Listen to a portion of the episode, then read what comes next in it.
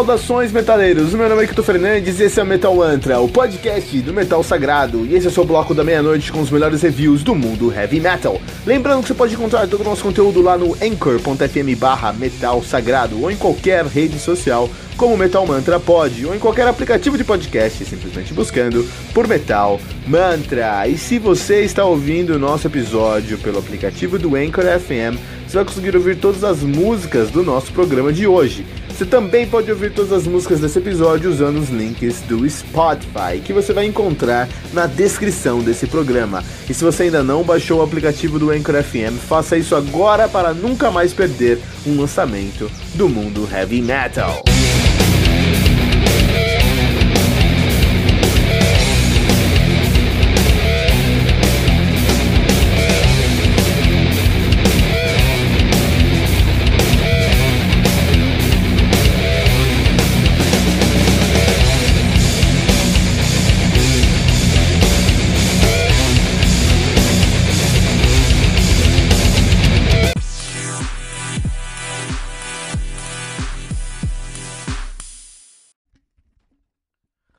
Damnation Game do Symphony X, álbum lançado no dia 6 de novembro de 1960 e 1995 pela Inside Out Music, álbum que conta com nove músicas, totalizando 46 minutos de play, o álbum mais curto do Symphony X até o momento. Symphony X, que é uma banda de power prog metal americana, na minha opinião, a maior banda de prog power metal da história do heavy metal da humanidade, cara. Talvez outro planeta tenha uma banda assim, mas nesse planeta é só essa aqui, tá? É, sim, maior que DT. Tô falando aqui na sua cara. Symphony, Symphony X é melhor do que DT, sim. Os caras são de Middleton, New Jersey, estão na desde 94, sempre com o nome de Symphony X. A discografia dos caras Teve uma caída sim, vou reconhecer também. Os caras começaram com o seu debut, Symphony X, de 94, 95, um ano após, um ano após o debut, eles lançaram The Damnation Game. 96, um ano após esse álbum incrível, eles lançaram The Divine Wings of Tra Tragedy, onde eu conheci os caras. Depois lançaram Twilight in Olympus, de 98. Depois lançaram Five, The New Mythology Suit, de 2000. Uh, The Odyssey, de 2002. Paradise Lost 2007, e aí a coisa começou a degringolar com Iconoclast em 2011 e Underworld, Underworld de 2015. A gente precisa de um novo álbum do Symphony X, hein, cara? Tá precisando, ó, estamos tá 2019 aí, talvez seja o ano, hein? Só confirmar isso, pode ser o maior gap, pode ser o maior hiato que a banda já teve, hein? Vamos confirmar isso agora. E sim, não, na verdade, não. O maior hiato que a banda já teve foi entre o The New Mythology and the Odyssey, com 5 anos. Então vamos para 4 anos aí sem álbum, né? Igualando a marca de Iconoclast e Underworld. Então os últimos dois álbuns foram de 4 4 anos. Pode ter um álbum agora em 2019. Mas é, pode vir em 2020 também. The Damnation Game. Nessa época aqui, a banda contava com o Dream Team do Power do prog metal de toda a história da humanidade, com Michael Romeo, Deus, Michael Romeo nas guitarras, Russell Allen em sua melhor fase, Michael Pinella destruindo seus teclados, Thomas Miller, o maior baixista que já viveu, e Jason Rulio, meu, meu, meu baterista predileto. Então já deu pra ver aqui que esse álbum é incrível. Mas eu vou justificar por que eu amo esse álbum aqui, tá? Então vamos lá, o Symphony X é um quinteto dos mais técnicos que já existiram nessa terra. Isso é indiscutível. Eles conseguem misturar uh, prog metal com prog rock, com power metal, com metal neoclássico e metal sinfônico.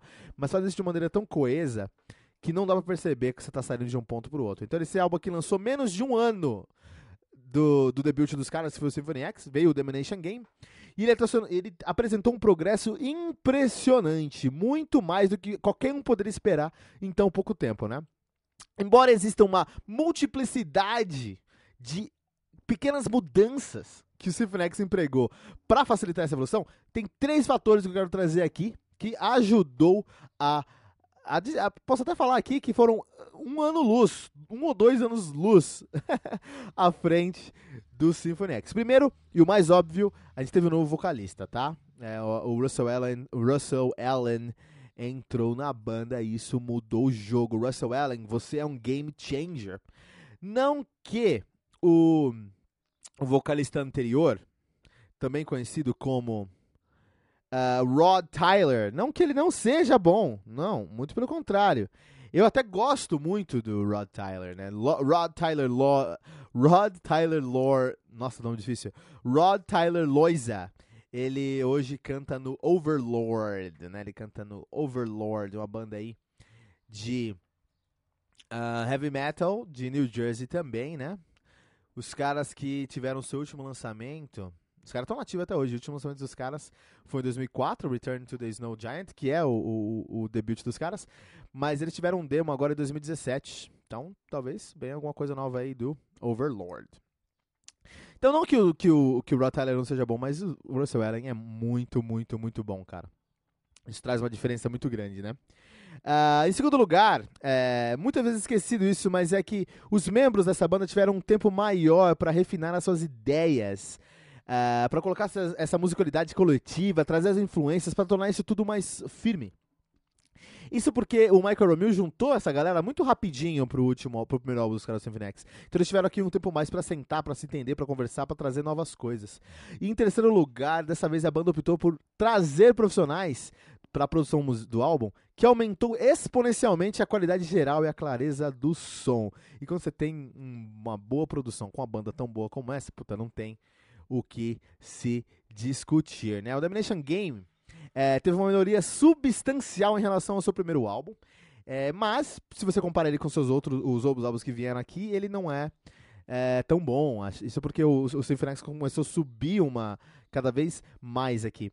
Mas tem algumas coisas no Domination Game que eu sinto falta, especialmente na nova fase do Symphony X, porque o Symphony X sempre teve uma pegada muito neoclássica, assim, né? Muito pesada, coisas querem ser pesadas, como Dress to Kill nesse álbum aqui, eles são mais pesados que o Metallica. Mas quando eles querem ser neoclássicos, eles são mais, mais neoclássicos que o King Mountain. Por exemplo, a abertura do uh, Game começa com...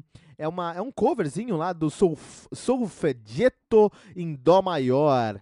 Dó menor, desculpa, de Carl Philip Emanuel Bach que é filho de Bach. A segunda música do álbum é uma, tem, uma, tem uma adaptação de Prelude Number 2, Prelude número 2, em Dó menor, de Johann Sebastian Bach. Então os caras eles tinham uma, essa pegada neoclássica que fazia toda a diferença aqui no som, né? Um, é, um, é um álbum bem curto, é, nenhuma das músicas passa de 9 minutos, isso traz pra esse álbum uma questão de síntese muito legal, muito interessante, tá? Apesar que você tem duas músicas aqui, a Winter's Dream Part 1 Prelude e a Winter's Dream Part 2 a Winter's Dream Part 1 Prelude e a Winter's Dream Part 2 The Ascension, que são uma música só, então tem 18 minutos do contexto, né? Mas é uma música, são duas músicas de mais ou menos 9 minutos também, né?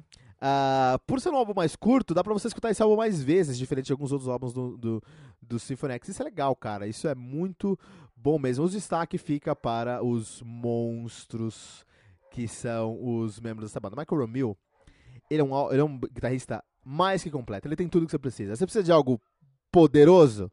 O Michael Romeo tem. Você precisa de algo lindo, o Michael Romeo tem. Você precisa de uma, de uma harmonia perfeita, o Michael Romeo tem. Você precisa de uma composição de pé na porta, o Michael Romeo tem. O que você precisa, o Michael Romeo tem.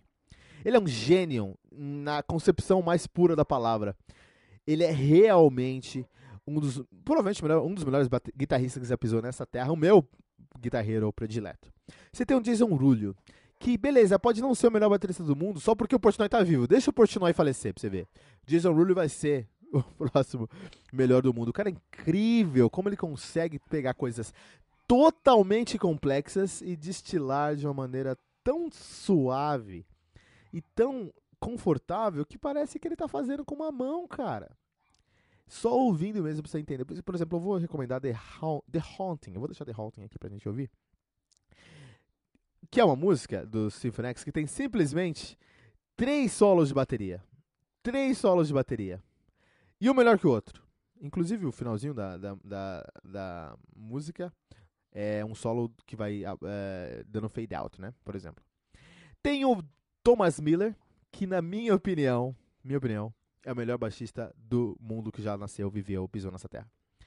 É, Thomas Miller, ele escreveu hinos como The Edge of Forever, Sea of Lies, uh, Domination Game. Eu posso ir aqui falar dias e dias desses hinos, porque as linhas que ele construiu, cara, Accolade Groove, as, as linhas que o Thomas Miller construiu são linhas impressionantes, né? Uh, ele tem um estilo muito paradoxal de se tocar, porque por um lado é muito colorido, é muito melódico, é muito musical, e por outro lado é muito rápido, é muito rítmico, é muito técnico.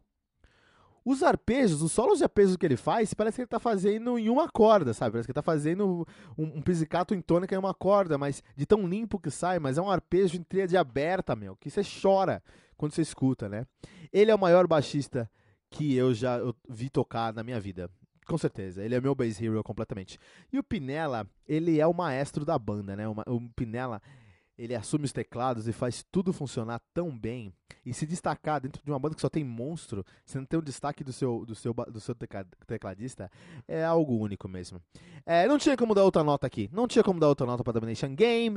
Cinco pentagramas dourados para Domination Game do Symphony X, de acordo com a nossa classificação. Esse é um álbum essencial para o heavy metal.